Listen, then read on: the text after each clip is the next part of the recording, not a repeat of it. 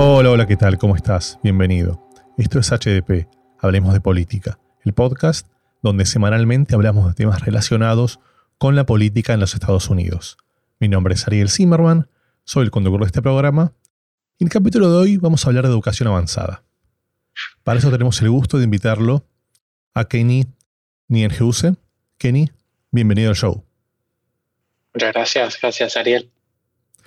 Cuéntanos un poquito eh, quién eres y a qué te dedicas. Ah, soy un profesor, un asistente profesor en la Universidad de Connecticut.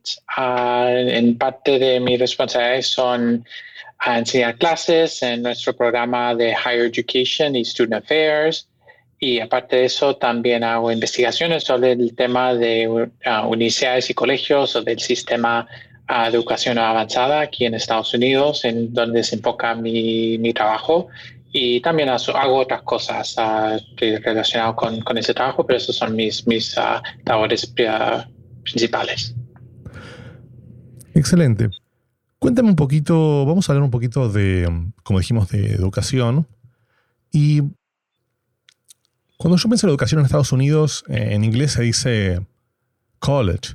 Pero creo que college es un concepto bastante amplio, ¿no? ¿Qué, cuando piensas en college, qué, qué incluye? Sí, sí, bueno, el, sistema de educación avanzada en Estados Unidos es, bastante amplia y es bastante grande. Es el, sistema más grande de, educación avanzada en todo el mundo, el que tenemos aquí en Estados Unidos. Pero sí, el tema ah, que usamos aquí es el concepto de colleges o colegios.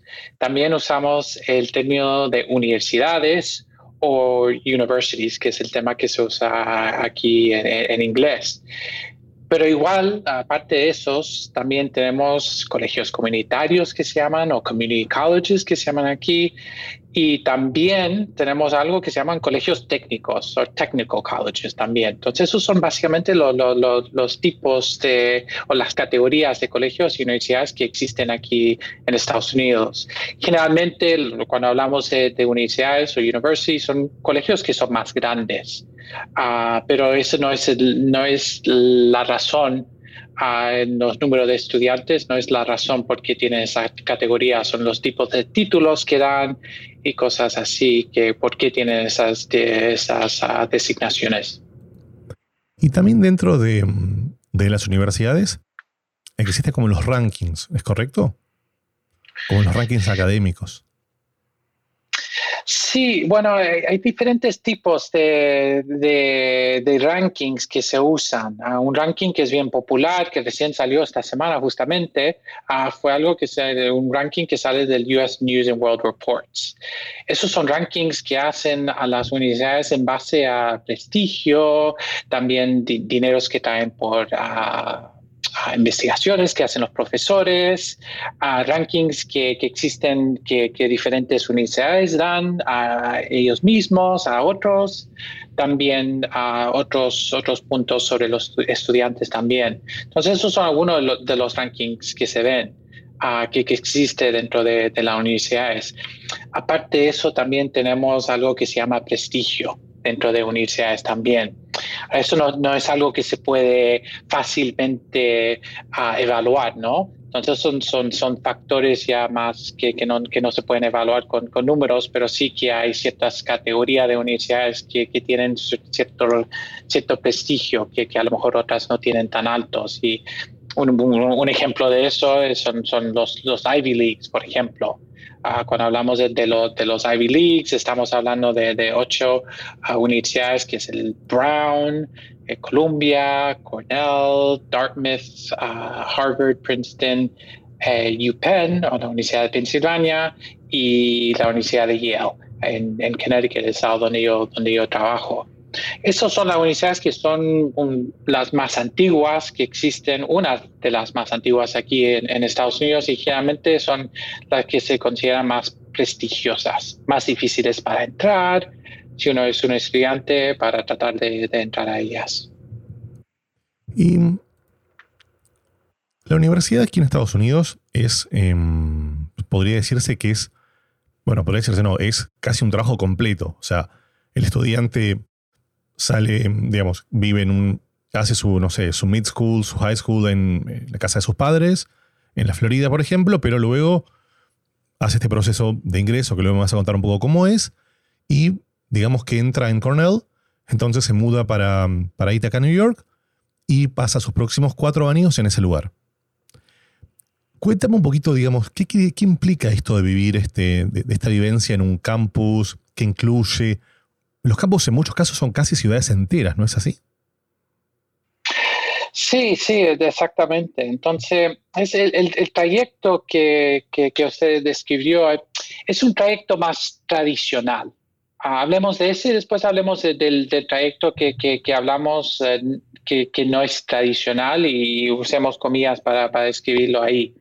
Ah, pero ese trayecto más tradicional es sí, es un estudiante que termina su, enseñanza secundaria en un high school y después de ahí se va a aplicar a, las, a universidades, finalmente en, el cuarto medio, su último año, el 12th grade que se llama aquí en Estados Unidos, y de ahí va a, la universidad eh, si le aceptan.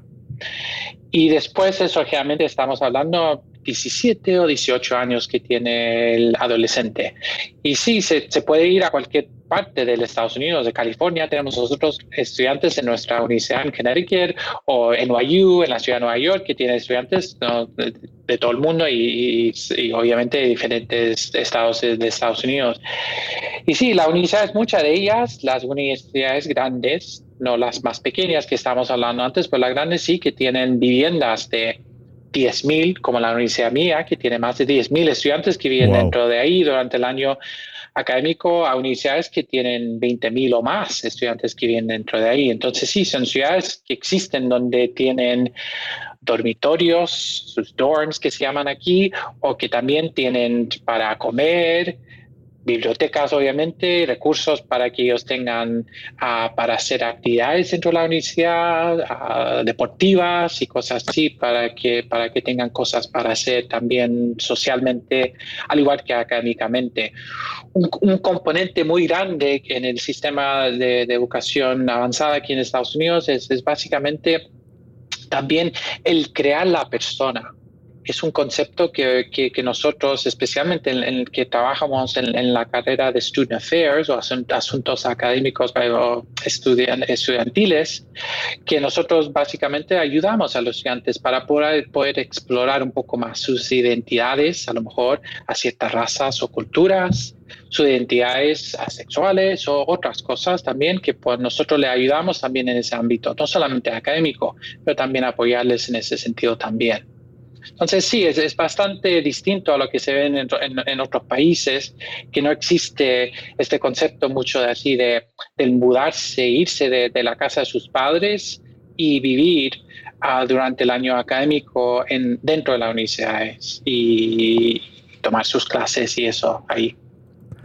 Lo que me viene a la mente cuando te escucho es, bueno, si una universidad tiene 10.000, 15.000, 20.000 alumnos y tiene dorms, y tiene bibliotecas, y tiene espacios recreativos, y tiene espacios deportivos, bueno, todo eso requiere mucho dinero.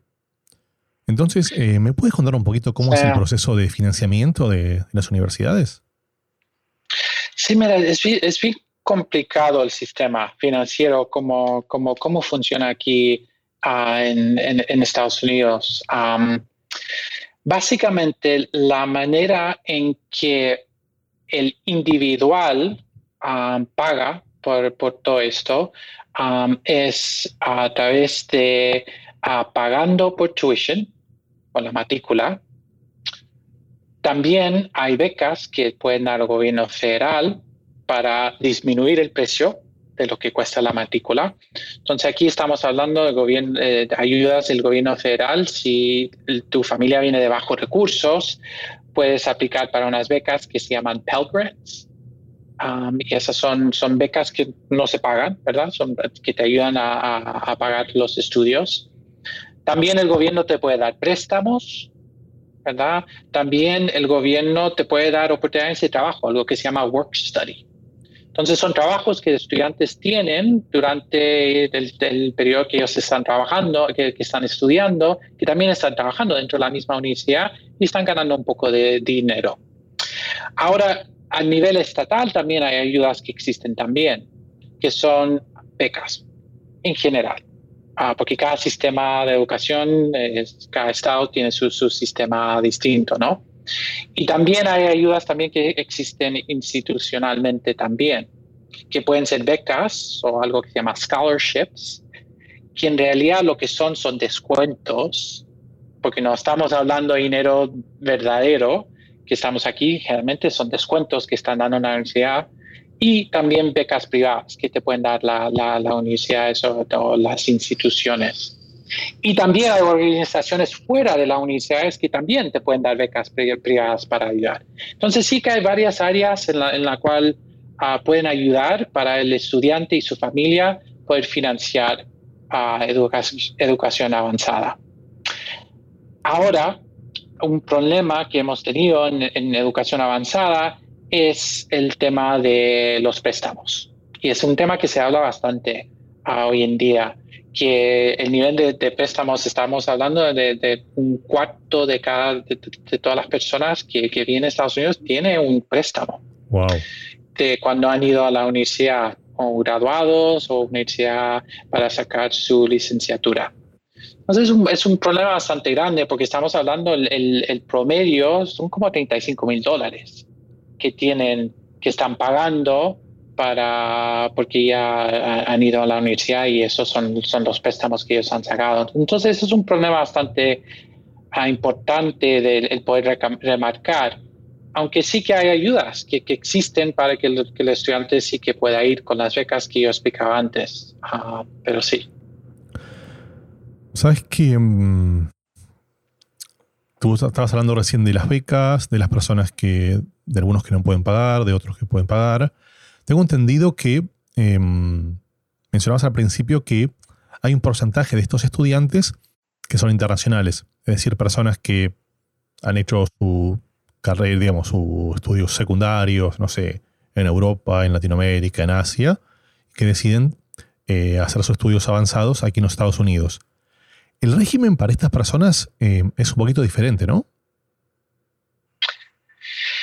Sí, sí, sí. El, el, regresar a la universidad es distinto para ellos. Hay que, tienen que tomar el TOEFL para poder entrar a la universidad. Aquí es, es, es, distinto, pero, pero es, un, es un número de estudiantes bastante alto que, que, vienen a estudiar aquí a Estados Unidos. Estamos hablando un, más o menos un millón de estudiantes, que son estudiantes internacionales que están dentro del, de, de aquí estudiando o ejerciendo, porque sí que pueden ejercer después de un tiempo, después que terminen su carrera y quedarse en el país para poder uh, practicar uh, su, su, carrera un, por un tiempo antes que se tengan que ir por razones de, de sus visados.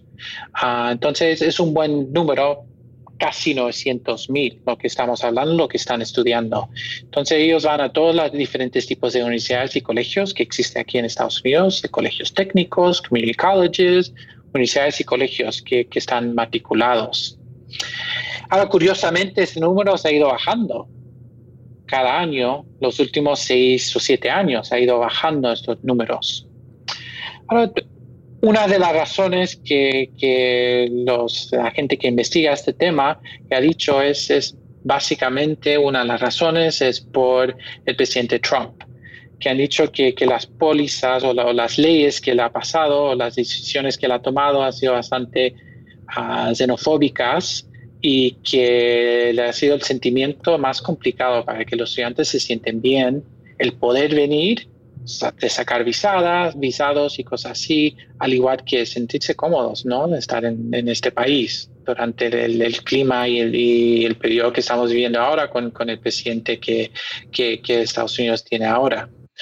Un buen ejemplo de eso fue este verano pasado, en el verano del 2020, ¿no? Que cuando el, su, su administración, la administración de Trump, la decisión que tomó fue de decirle a los estudiantes que no estén tomando ninguna de sus clases uh, en persona que no pueden estar dentro del país. Uh, eso fue en, a causa del, de, del coronavirus que, que estamos uh, sufriendo, que, que, él tomó esa decisión.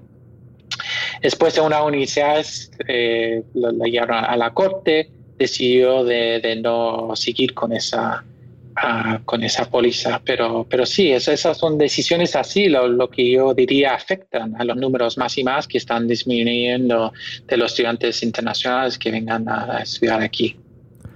Sí, creo que mm, Estados Unidos está dando un mensaje medio, medio ambiguo. Porque por un lado permite traer talento internacional, lo forma, lo educa, pero luego le dice, muchas gracias, adiós. Es como, es una oportunidad perdida justamente para el mensaje que este país continuamente da de oportunidades, de innovación, de crecimiento profesional, cuando en la práctica, digamos, este, se expulsa a estas personas que han invertido mucho tiempo y mucho dinero justamente en su educación. Es como raro, ¿no? Sí, sí, sí, bueno, y una gente a lo mejor diría que es irónico, es, son, sentimientos que, en, investigaciones que yo he hecho sobre el tema de inmigración o de, de la población indocumentada, son sentimientos que, que, yo digo que, que básicamente existían antes, pero lo único que, que ha pasado ahora es que se han despertado. Con la administración de Trump, él, le ha dado como la razón y el apoyo en poder ejercer o decir cosas o actuar en ciertas formas que a lo mejor antes no, no se sentían cómodos o el poder hacerlo. Pero él, él, le ha dado esa razón. Entonces, por eso yo creo que estamos viendo lo que estamos viendo sobre el tema. Ahora estamos hablando de estudiantes internacionales, también estudiantes indocumentados, que, que sí, que ciertamente les está afectando el clima actual y se está viendo en el ámbito de educación avanzada. Bueno, hablemos un poquito de, estos estudiantes, de ese segmento que mencionaste, estudiantes indocumentados. Primero cuéntame un poquito quiénes serían y bueno, y si puedes contarnos un poquito la problemática que tiene puntualmente respecto del punto de vista de la educación. Sí, sí, la, población indocumentada es, un tema que, yo he hecho bastante estudios ah, para tratar de entender un poquito más las barreras que existen para ellos, el poder ah, entrar a las universidades y todas las leyes, muchas de ellas discriminatorias que existen contra ellos y el poder no entrar a la universidad o seguir sus estudios. Entonces, estamos hablando de, en Estados Unidos, ¿verdad? Tenemos números de ah, gente que son indocumentadas, más o menos 10 millones. Es el número aproximadamente que, tenemos de la población total aquí en Estados Unidos. La mayoría, de ellos en, estados como California, Nueva York, Texas y otros. Pero esos son los estados que tienen un gran porcentaje de esa población. Básicamente, se, dice que aproximadamente 98 mil estudiantes se gradúan cada año del colegio secundaria que son indocumentadas. Algunos de ellos tienen DACA, que es la ley que pasó el presidente Obama en el 2012, el verano del 2012, que fue la acción diferida para jóvenes que existe. también uh, que en cierto sentidos le ayuda, generalmente poco, pero en cierto sentido le ayuda el poder entrar más a la universidad y cosas así. Pero hablamos, actualmente hablamos de como 450 mil estudiantes que son indocumentados que están dentro de universidades actualmente aquí en Estados Unidos. Entonces es un número bastante alto estamos hablando de, ah, de estudiantes que están dentro de ahí. Ahora, aunque sea un número alto, tampoco lo quiero decir que es el, poder egresar a la universidad es algo ah, que es fácil para esta población. Es bien difícil. Porque esas becas que hablamos antes de los Pell, Work Study y los préstamos, ninguno de ellos aplica. Eh, tiene exactamente. Aunque tengan DACA, no pueden. Entonces no tiene ninguna ayuda el gobierno federal. Y en el estado son pocos los estados también que le ayuda con becas estatales y con algo que se llama uh, in-state resident tuition, que es una matrícula más descontada para poder entrar, para poder pagar para las universidades públicas. Entonces, como eso, entonces existen muchísimas barreras para, para esta población el poder uh, entrar a la universidad. Entonces, es bien complicado. Es bien complicado, especialmente financiar sus estudios. Entonces no es nada de fácil. quiero hacerte una, pregunta, puede sonar muy, muy simple, pero me parece que quizás no toda la audiencia entiende la implicancia de, el no poder entrar a la universidad. O sea, quiero decir, a ver, dentro de este país hay un concepto que muchas veces se repite, que se repite en las épocas de elecciones, que tiene que ver con, con la meritocracia, con la idea de que todo depende del individuo y con este concepto de, bueno, si tú te esfuerzas y tú eres bueno y tú eres talentoso, vas a alcanzar tus objetivos. Obviamente que ese es un tema que implicaría un programa entero, lo cual no te pido que lo, detalles, pero hablemos puntualmente de qué quiere decir que una persona no puede ingresar a la universidad. O sea, ¿qué implica en su vida? Imaginemos una persona que nace, un, joven que nace en un, en un en un barrio eh, humilde, pobre, una persona que nace en un barrio rico y una persona que llega del exterior y va a un barrio pobre. El primero de todos quizás podría alcanzar, quizás si tiene mucho talento, si tiene mucha capacidad, podría alcanzar alguna de estas becas. El que viene de un barrio, eh, de una ciudad más rica, probablemente o pueda pagarlo o tenga muchas más herramientas, ha ido a un high school mejor. Pero el tercer caso, el inmigrante que ha llegado en forma que está indocumentado, que como tú bien decías recién, no puede alcanzar a las becas. Es muy factible que no pueda entrar a la universidad. Entonces, esas personas cuando tienen 25, 27 años, cuando ya se recibieron, ¿qué diferencia hay entre los tres? O sea, ¿cuál es el impacto real de no poder ir a la universidad? Sí, el, impacto es, bien, bien fuerte. estamos hablando de ingresos que ellos tienen a sus familias. Estamos hablando de diferencias bastante amplias. Entonces, si, si una persona termina su enseñanza media, adquirió su high school, ¿verdad? Su, enseñanza secundaria. Más o menos ellos, la familia de esa persona, este individuo, va a ganar como 700 dólares al año, que a, la, semana, lo siento, básicamente, ¿verdad? Pero si hablamos con una persona que tiene un, un título, una licenciatura, estamos hablando de, de una cifra de 1.200 dólares a la semana. Entonces, la, diferencia es bastante amplia, bastante, 500 dólares por semana, por mes, 400, multiplícalo por mes y después multiplícalo por, por la vida de una persona. Entonces, las diferencias son, son bastante graves. ¿No? en la diferencia que existen para el, poder ir. Entonces la educación es muy importante, muy importante para el poder tener ingresos. Y aparte de eso también hay muchos estudios que se han hecho en, en, otros factores también, ¿no? Que uno tiene mejores salud, más probabilidad de participar en elecciones, más participar, ah, más... Ah, menos ah, de poder ir, a la cárcel y otros motivos que se han estudiado bastante, que el ir a la universidad y el tener más educación favorece esos factores para que, para que la gente tenga mejor vida. Entonces sí es bastante grande. Este, este, concepto de, meritocracia que existe es, es un concepto que, que, yo en mis clases hablamos bastante con nuestros estudiantes, que, que cierto en cierta forma muchas veces no existe. No existe en, el sistema de, educación avanzada de la forma en que la gente cree que existe. Entonces, en realidad, muchas veces un mito que existe ah, sobre este, esta noción de meritocracia. Pero también es una que es bastante difícil para para nuestra comunidad, muchas veces la comunidad hispana, el poder entender eso, ¿no? El, concepto de un inmigrante venir a este país, trabajar duro y, pues si yo trabajé duro y pude sobrevivir y hacerlo bien, otros también lo pueden hacer. Es como el concepto que, que, que dicen mis padres, ¿no? Mis, mis padres vinieron de Chile y dicen eso, ¿no? Que pues si yo lo hice, otros inmigrantes también lo pueden hacer pero no darse cuenta que, que, las, que las oportunidades que, que, a lo mejor les dieron a ellos no, no se las dan a, todos los otros inmigrantes.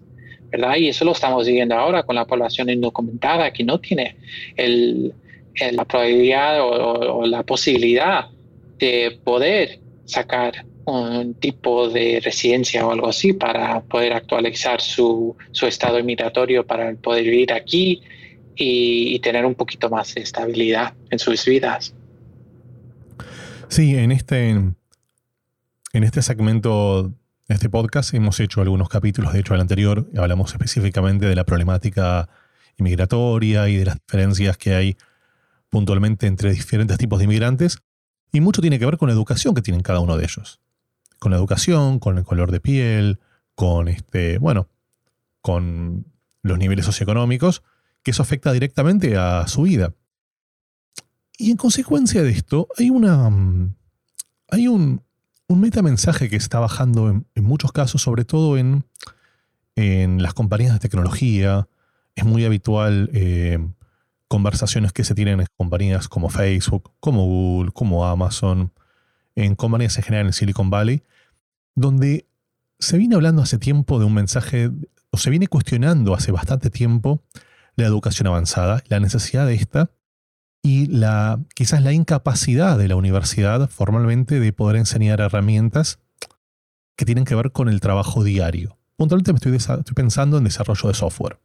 Si bien se, se, estudia y, hay mucha gente muy capacitada que lo puede enseñar, muchas veces e, esta industria está fomentando la idea de, eh, de, de reducir el tiempo de estudio formal y puntualmente eh, de, ofrecer otro tipo de, herramientas a quienes quieren trabajar ahí. Me gustaría escuchar un poco tu punto de vista, digamos, como formador, este, como docente universitario, sobre este tema. Sí, es un, es un movimiento que, que, se ha, que, ha crecido más y más en los últimos años, ¿no? De, de enfocarse más en una carrera más técnica o enfocada en ciertas, en ciertas áreas. Por ejemplo, como en, en, el software development, por ejemplo, es una y, hay otros, otros ejemplos también.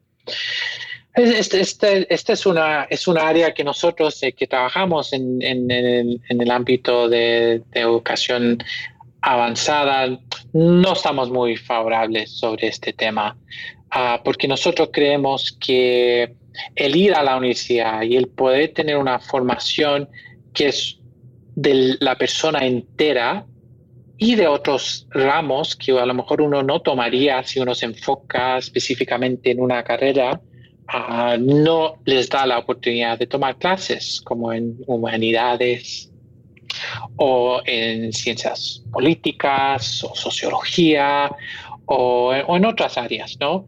Que nosotros creemos que es bastante importante para crear una, una persona entera, una persona que pueda pensar de una forma crítica, puede criticar ciertas cosas y ver de puntos de vista más amplias y no necesariamente más, más uh, cerradas, no cerradas en, sentido malo, pero una que, no, que, que, es tan enfocada que no, que no da la, la capacidad ¿no? de poder uh, aprender de, otras áreas, de otras disciplinas o de otros ah, ramos que uno, que uno pueda tomar. También el otro problema que existe ahí también es, bueno, ¿qué pasa si uno deja ese trabajo y uno está solamente formado en una área?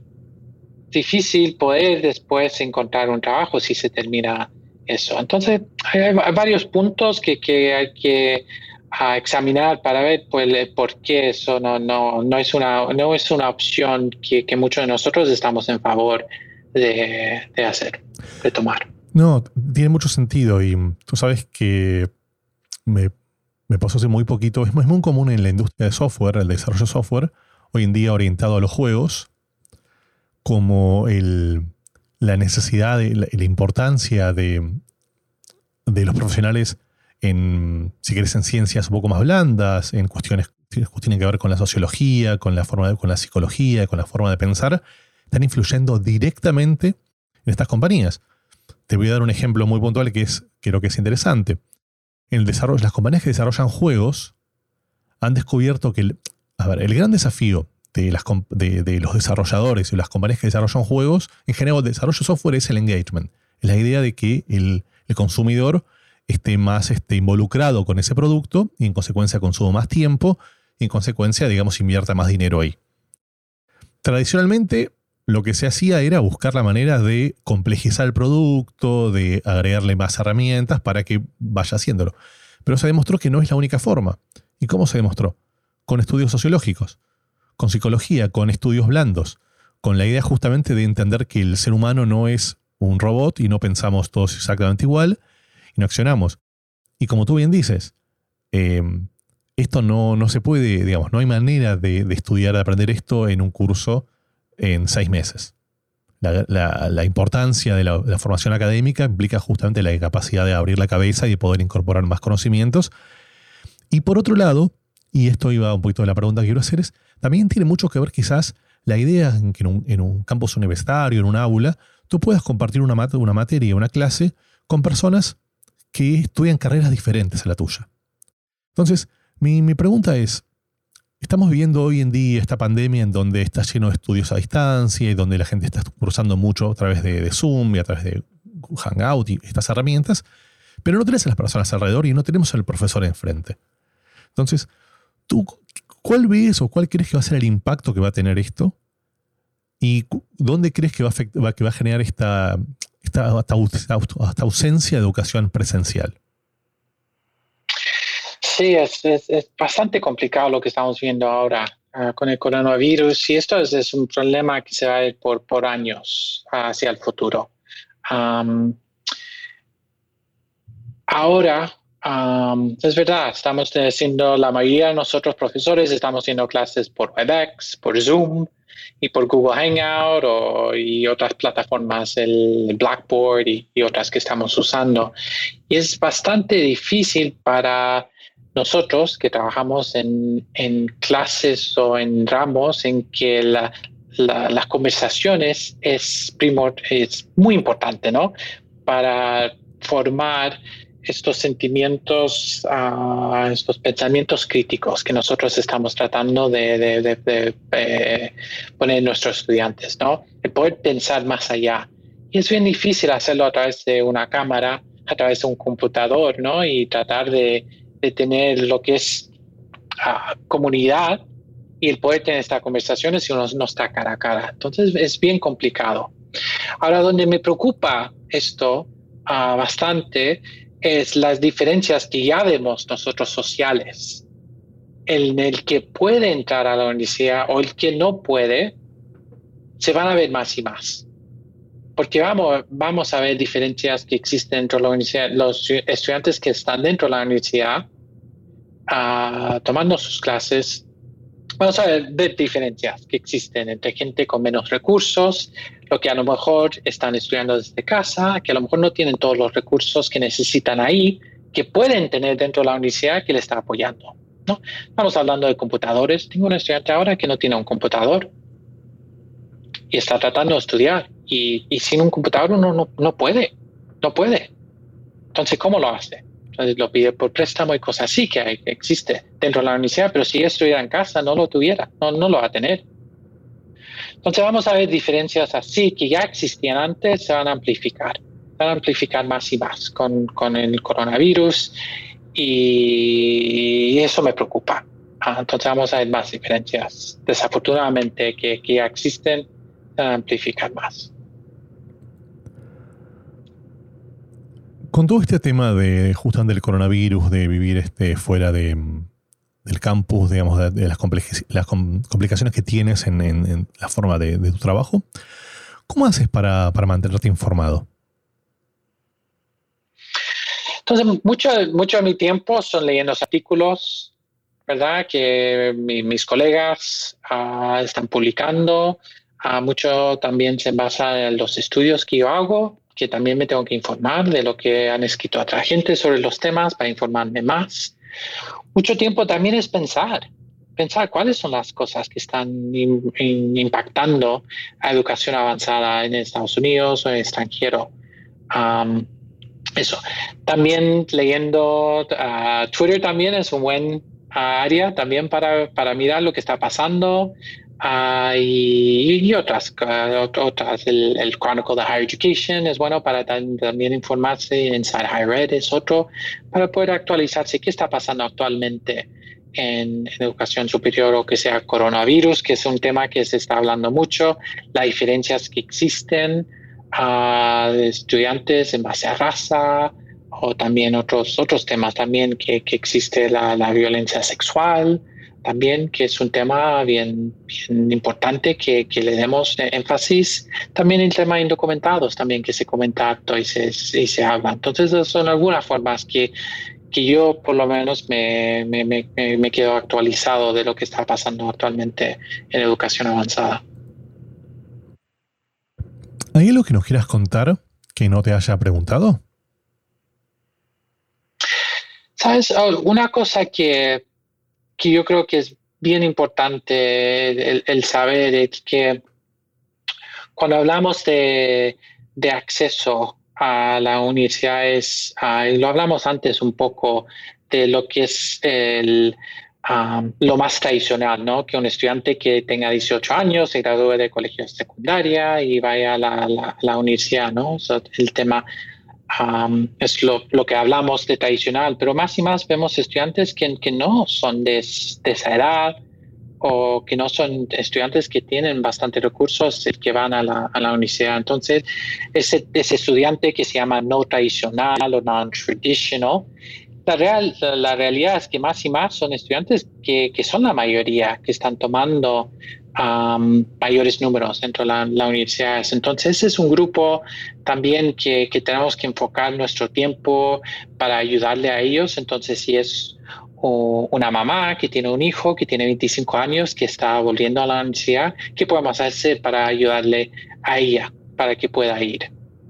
O si estamos hablando de, un estudiante que, tiene 22 años y que no pudo entrar a la universidad inmediatamente, también ayudarle a ellos y qué podemos hacer o un estudiante comentado. Entonces hay bastante que podemos estar haciendo dentro de las universidades para apoyar a los estudiantes más y más eso es algo importante que, que, necesita nuestra atención en cómo le podemos ayudar y apoyarles a ellos. No, total, no necesariamente financieramente, eso es muy importante, pero hay otras cosas que también podemos estar haciendo dentro de la universidad para apoyarles a ellos. No, sin dudas es, este, es muy interesante lo que dices. Creo que